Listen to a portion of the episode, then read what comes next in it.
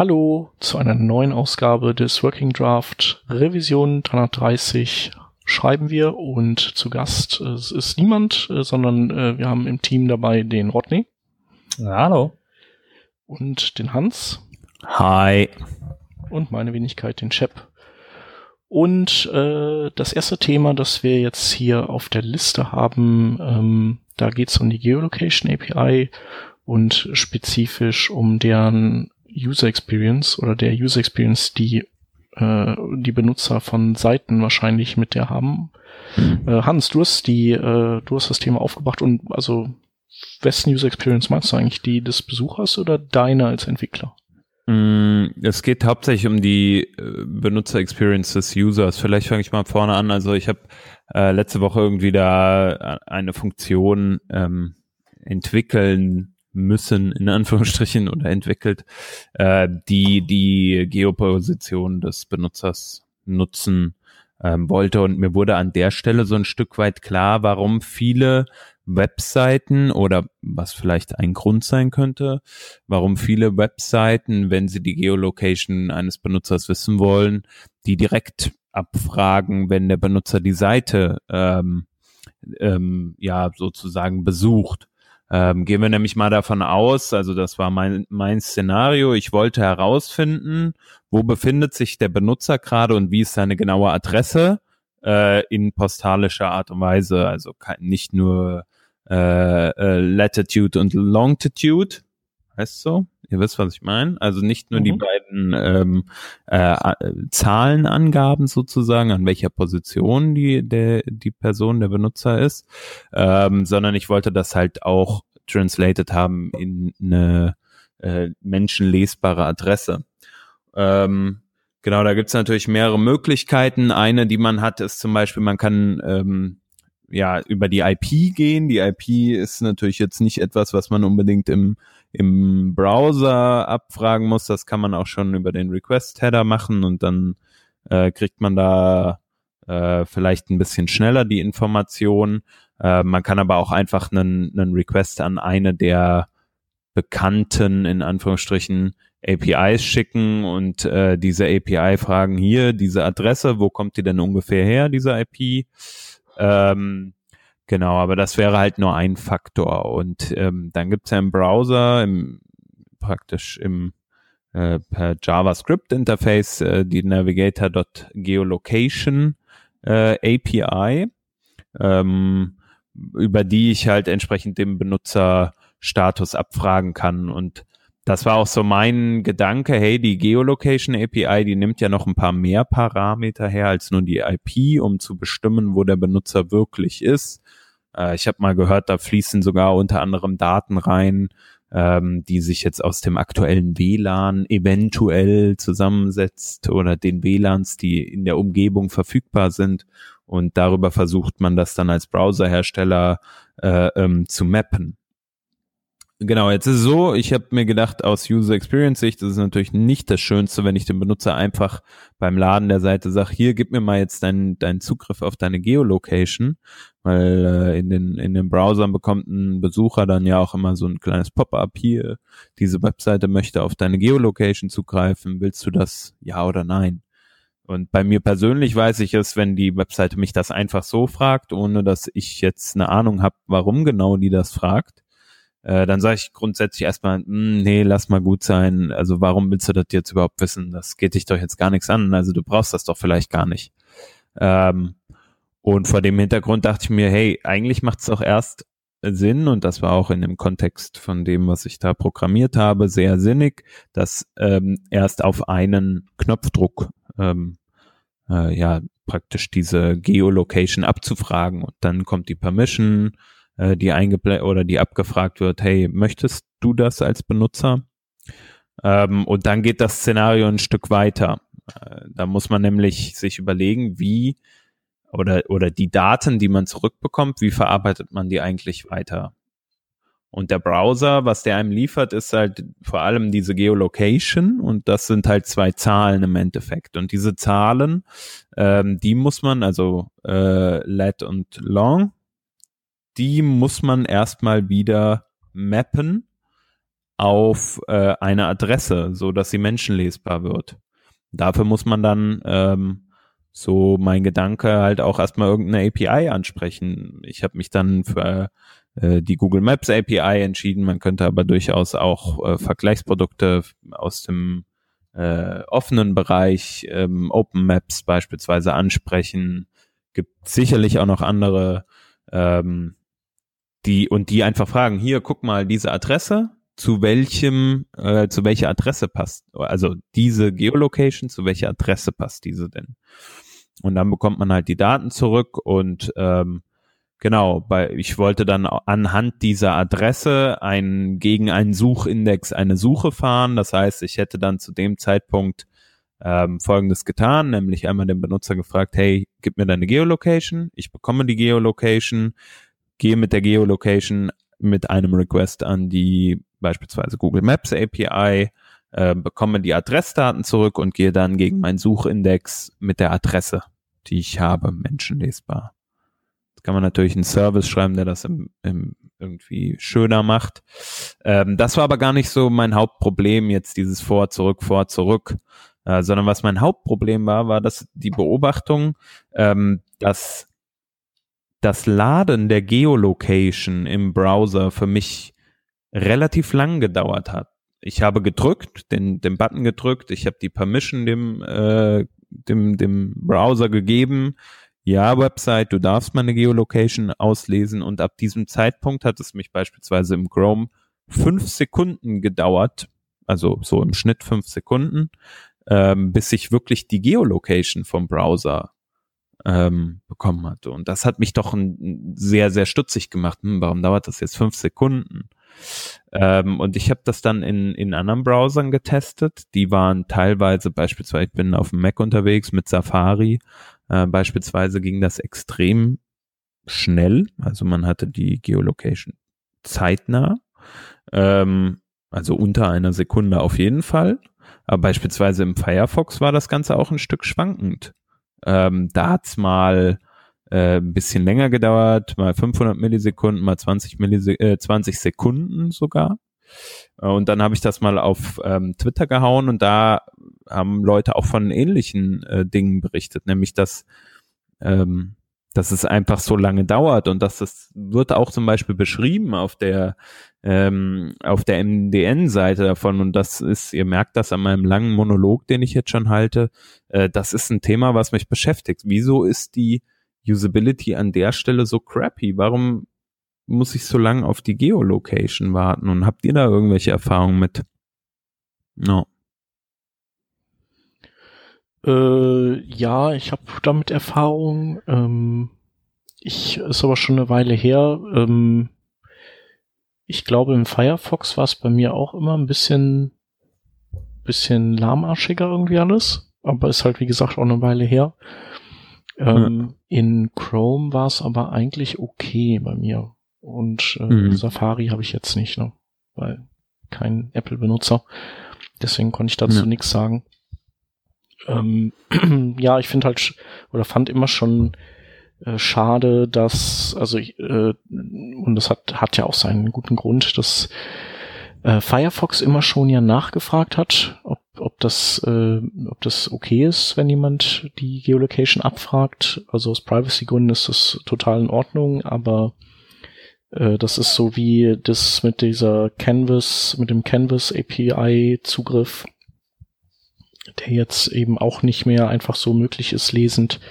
Äh, du kannst halt Schindluder treiben und dann wird deine Privacy geschützt, aber äh, den Leuten, die, äh, die damit irgendwie gute Dinge machen wollen, für die wird's halt dann ähm, auch schwierig, weil, also ich kenne das halt bei mir, wenn ich so ein, so ein Permission Request kriege, dann äh, bin ich mittlerweile so, dass mir, dass ich sage, so, nee, ich drück die meisten davon oder ich blockiere die meisten eigentlich, weil, ähm, weil die Leute, die da was programmiert haben, auch nicht eine gute User Experience ähm, äh, Approach fahren. Also es gibt ja so mittlerweile so Guides, die sagen, wenn du Geolocation oder irgendwas abfragen willst, dann äh, muss das vom User eine vom User ausgelöste Aktion sein, die das anstößt und wo ihm der Kontext auch bekannt oder ihr der Kontext bekannt sein sollte, warum diese Nachfrage kommt.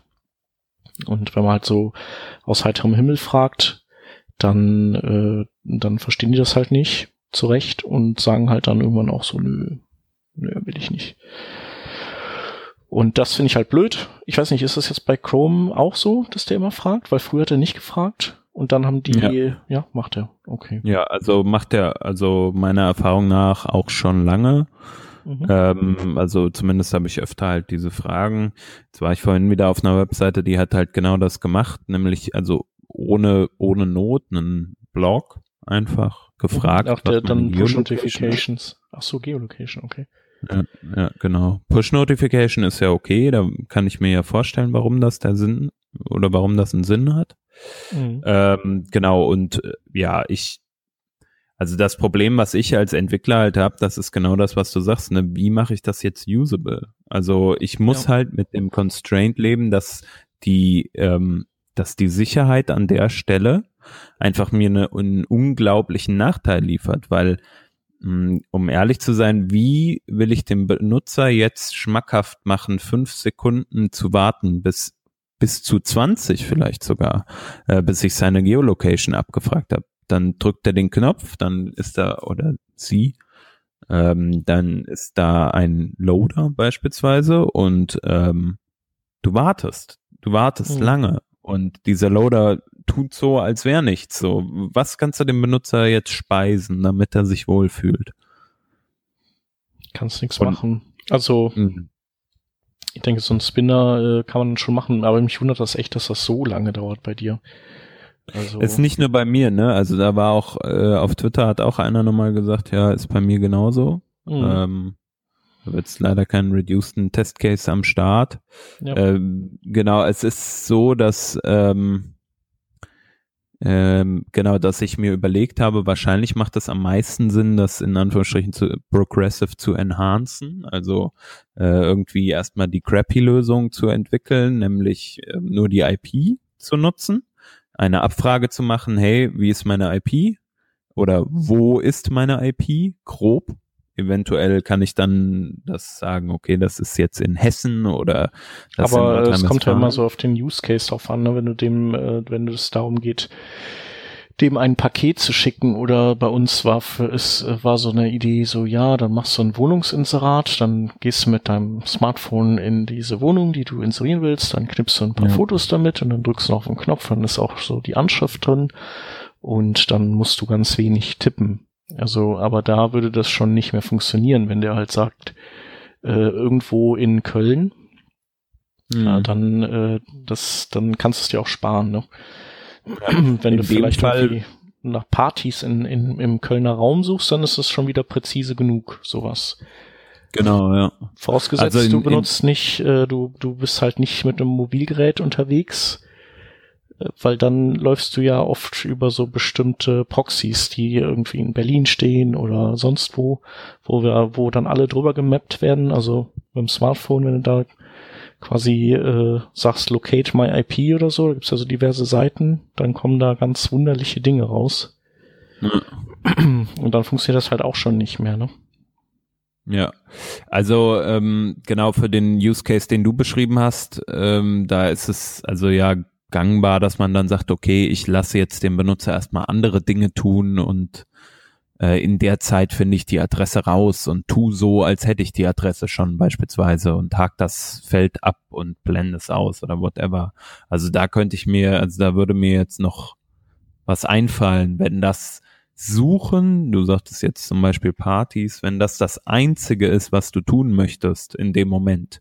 Du kommst auf die Seite und willst jetzt lokationsbezogen suchen ähm, ich glaube, dann ist es halt noch mal schwieriger von der Usability her. Ne? Genau wie du sagst, du bist mobile unterwegs, was ja der total valide Fall ist, im, äh, im, wenn du nach einer Party suchst.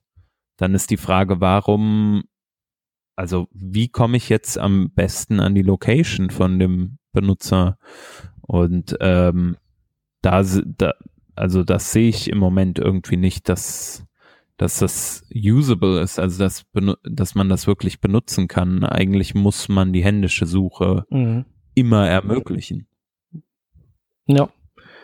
Ich habe uns gerade hier einen Test gemacht. Also äh, ich bin, bin ja eigentlich in Düsseldorf, aber laut meinem äh, Handy bin ich in Bonn.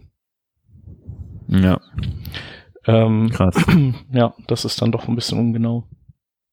Ähm, ja, kannst du gar nicht machen. Ne? Also du kannst, äh, was kannst du machen? Du könntest versuchen, du könntest versuchen irgendwie mit äh, Form-Autofill irgendwie was abzugreifen, äh, mhm. was äh, was ja letztens auch äh, eher für auch wieder für äh, Privacy-Geschichten genutzt wurde. Also im Prinzip alles, was du machen willst, das äh, kann halt auch wieder irgendwer anders nutzen, um da viele Sachen zu machen.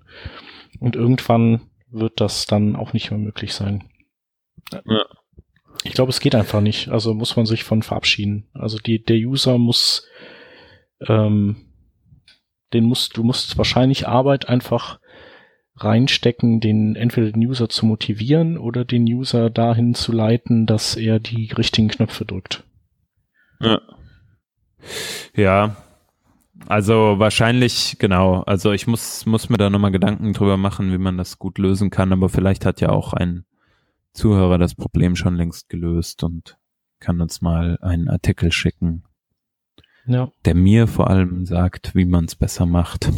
Also ich kann hier, wir können ja nur verlinken, vielleicht mal, es gibt hier so ein ähm, äh, so ein Web äh, Permission UX ähm, Ding. Da geht es um vor allem um Push Notifications äh, von von Google, so ein Guide, wo die eben auch so äh, ein so Empfehlungen geben, wie man äh, da, wie man das eben löst. Also dass man dass man nicht vorneweg immer alle Permissions abfragt, sondern immer stückchenweise gekoppelt an User-Aktionen, wo der das dann oder diejenige das dann einfach auch versteht, warum die Abfrage kommt. Ja. Jo. Okay. Genau, und dann haben wir noch ein zweites Thema mitgebracht. Ähm, und zwar gibt's ganz neu, also in Anführungszeichen, ähm, gibt's das Dialog-Element.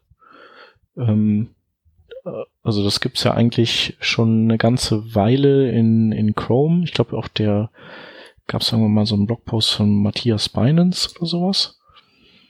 Ähm, und jetzt ist es aber eben offiziell in der in HTML 5.2 von der w, vom W3C. Und Rodney, du meintest ja im HTML5 Standard von der WOTWG ist es immer schon drin gewesen. Richtig? Genau. Also das Ding ist eigentlich schon uralt. Chrome hat das auch schon seit Jahren äh, implementiert. Das ist nur nie vom äh, W3C übernommen worden. Es gab da auch äh, keinen Konsens äh, bei den anderen Browserherstellern. Ja, wahrscheinlich so. so dieses klassische Problem, dass man äh, so eine Prim so eine Web äh, oder Interface Primitive entwickelt und äh, das halt irgendwie schwierig ist, so wie bei Formvalidierung oder so, da, da so die eine gute API drum zu sch äh, schneidern und und vielleicht auch so alles alles einzufangen, was da dazugehört. Ähm, wir haben es jetzt ja auch eben mal getestet und so ein paar Sachen gefunden, wo das ja auch tatsächlich, wo wir das anders machen würden. Ähm, aber findet ihr es grundsätzlich gut, dass es so ein Ding gibt? Also, ähm, wofür ist das überhaupt gedacht? Naja, für die ganzen äh, Dialoge, die so eine Web-Applikation, so eine Webseite halt äh, mitbringt. Jedes, ja. jedes blöde, also Pop-up im Sinne von, oder Pop-over? Nee, wie sagt man dazu? So ein dämlicher Layer halt. Ähm, das ist im Prinzip ein Dialog. Und wenn du den äh, Inhalt hinter diesem Layer nicht mehr nutzen kannst, dann ist das ein modaler Dialog. Prinzipiell Aha. ist es relativ viel Aufwand, ähm, das richtig zu machen. Also visuell ist es trivial, du hast halt irgendwie dein, dein Div äh, was den Inhalt äh, hostet und wahrscheinlich nochmal ein Div, was dann irgendwie den Hintergrund so ein bisschen abdunkelt, der sogenannte Backdrop. So, äh, der durchschnittliche Visual Designer hört dann an der Stelle auch auf und der äh, Entwickler, der nicht gerade Accessibility äh, auf Accessibility Büchern schläft, vermutlich auch. Äh, prinzipiell gibt's aber halt noch ein bisschen mehr zu tun. Äh, man muss das, die, die Tastatur irgendwie abfangen, denn äh, Fokus, also das gerade aktive Element, äh, darf bei so einem modalen Dialog eigentlich nur im Dialog sein, keinesfalls äh, auf irgendwelche Elemente hinter diesem Backdrop äh, gehen. Äh, dementsprechend ist eigentlich auch der ganze Inhalt hinter dem Backdrop als äh, gerade unsichtbar äh, oder inert, also halt inaktiv, tot, kaputt äh, zu setzen. Äh, aber das ist alles Zeug, was man halt irgendwie machen muss. Da gibt's mhm. für äh, React gibt's ein, ein Modul. Ich glaube, das heißt React Model. Äh, ich habe mal irgendwann vor gefühlt einem Jahrzehnt eine Library geschrieben, was sowas prinzipiell vereinfacht. Ähm, mhm. Jo. Und jetzt kommt ja. halt, kommt halt der Browser mit einer nativen Implementierung daher. Mhm. Problem an diesem Dialog ist mitunter, dass es nicht so ganz dieser äh, Idee entspricht, Low-Level-Komponenten zur Verfügung zu stellen. Oh, weiß noch einer, wie das damals hieß?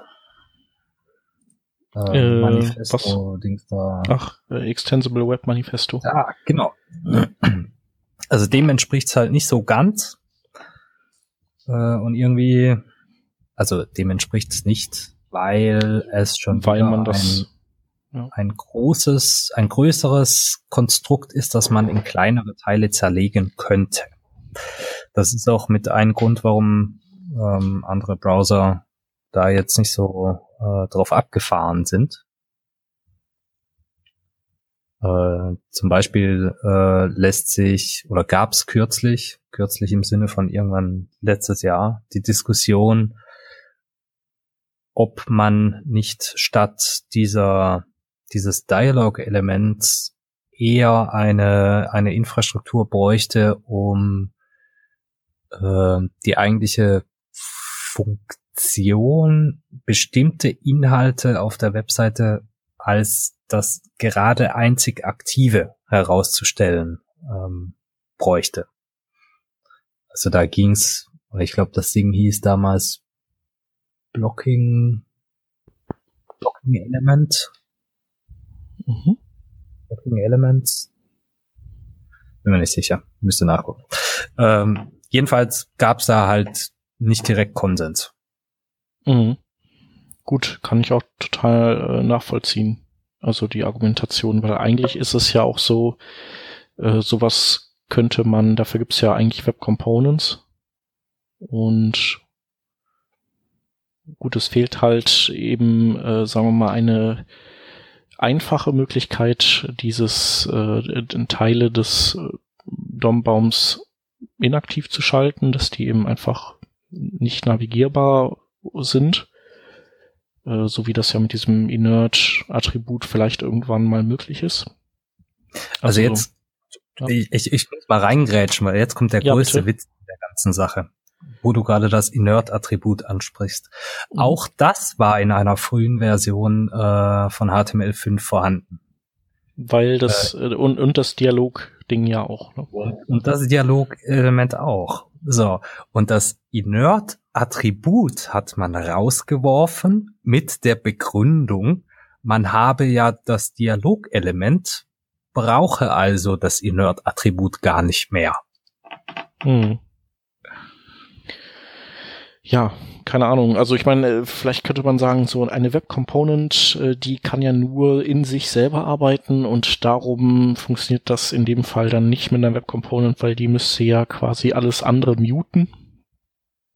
Ähm, andererseits könnte, hätte man ja eben auch das machen können, was du vorhin auch beschrieben hast, eben zu sagen, wenn ich äh, auf anderes nicht zugreifen kann, sondern nur Dinge in mir selber machen kann, dann könnte man ja das Gegenteil machen, also quasi ein ähm, Active Tree oder so Attribut setzen, wo dann auch klar ist, alles was eben nicht Active Tree ist, ist, ist inert. Ähm, ja, keine Ahnung. Also die Umsetzung, die äh, funktioniert ja auch irgendwie noch nicht so ganz. Das hat zwar, das heißt jetzt nicht, dass die Spezifikationen das nicht anders spezifiziert, aber wenn man sich das anguckt, wie es im Chrome derzeit ist, dann ähm, geht zwar ein Model auf und ähm, ein Backdrop blockiert auch die Interaktion mit dem Hintergrund, also zumindest äh, mit der mit der Maus. Ähm, aber ja, man kann immer noch per Tastatur sich rausbewegen aus dem, aus dem Dialog, was irgendwie Quatsch ist. Also zumindest dann Quatsch ist, wenn es äh, wenn's eben einer ist, der den Hintergrund blockiert. Also dann, dann sollte das eben nicht möglich sein.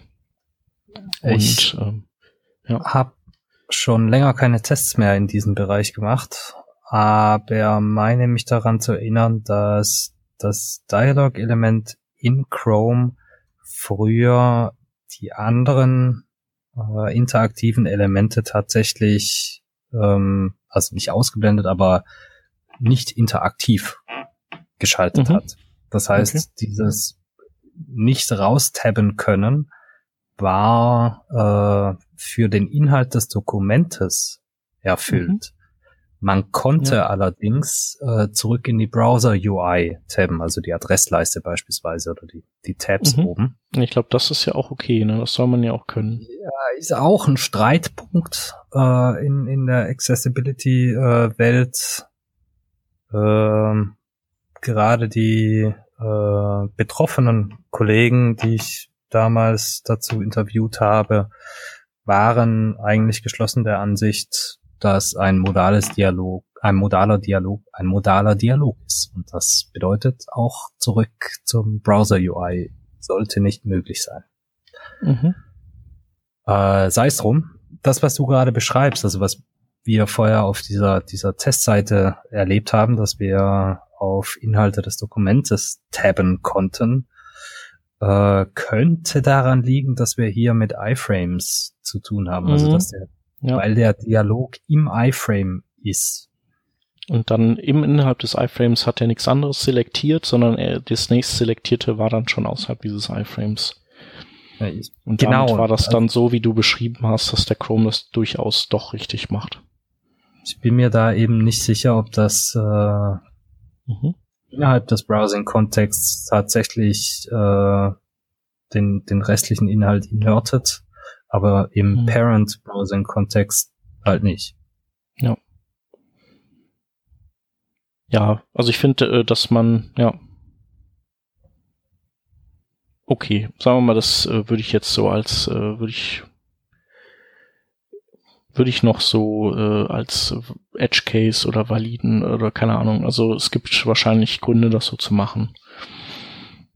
Vor allem, wenn du. Ja, sicher. Also das könnte ja. eine, eine Anzeige, die du irgendwo in ein iFrame äh, sandboxt, wenn ich den Begriff ja. jetzt ohne das Attribut Sandbox zu mhm. meinen mhm. benutzen darf, dann äh, hast halt die Möglichkeit äh, aus dem aus dem Skript-Kontext heraus äh, die Seite ne? unnutzbar zu machen. Ja. Genau. Ja, und das andere, was ich mich gefragt habe, ist, äh, wenn man hier, wenn man das Modal öffnet, warum der Fokus nicht auf dem Modal oder auf dem Dialog selbst ist, sondern der landet dann auf dem ersten fokussierbaren Element innerhalb des Dialog und das war halt ein Knopf, der ganz am Ende ist und darüber hat man halt eben Überschrift, also Titel des Dialog und äh, einen Beschreibungstext und so. Und wenn ich wenn ich mich das, da eben so durchbewege, dann würde ich das ja komplett alles überspringen und verpassen. Das ist halt gemeinhin so spezifiziert. dass genau das passieren soll. Also auch wenn du jetzt in die ARIA äh, Practices okay. guckst. Das heißt, man muss dann schauen, dass man das, äh, die Überschrift oben zum Beispiel mit einem entsprechenden Tab-Index ausrüstet. Ja, das ist alles so ein bisschen schräg und unklar, ehrlich gesagt. Mhm. Okay. Ähm, Hans, du hast doch mal auch ein, ein ja. Modal gebaut, ne? Der sogar genau. ohne, das sogar ohne JavaScript äh, lief. Da konnte das natürlich dann solche Tricks rein nicht, oder? War doch so.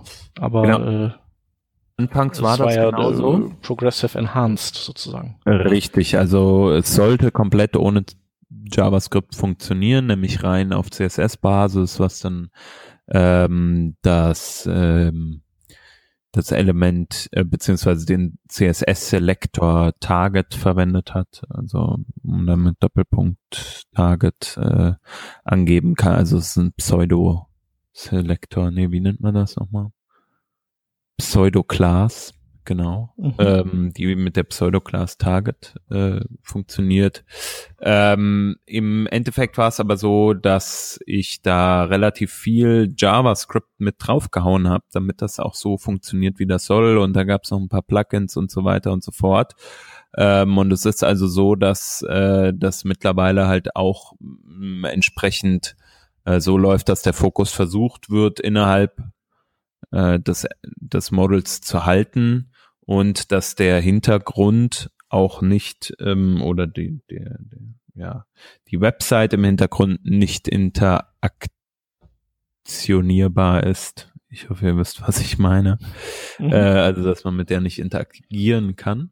Ähm, das ist allerdings gar nicht so einfach, wie es der Rodney ja schon gesagt hat. Ähm, und ich glaube, ich habe da auch gerade was so browserübergreifend ähm, Funktionalität betrifft, eigentlich nicht so viel gemacht, wie man machen kann. Also da wäre noch mehr gegangen, durchaus. Mhm. Ähm, ja, es ist aber auf jeden Fall ein komplexes äh, Thema und meiner Meinung nach ist es schon cool, dass das so gelöst oder dass man versucht, das im Browser zu lösen. Vielleicht wird das ja in naher Zukunft dann auch noch besser und Themen, die jetzt noch nicht adressiert sind, werden dann noch adressiert.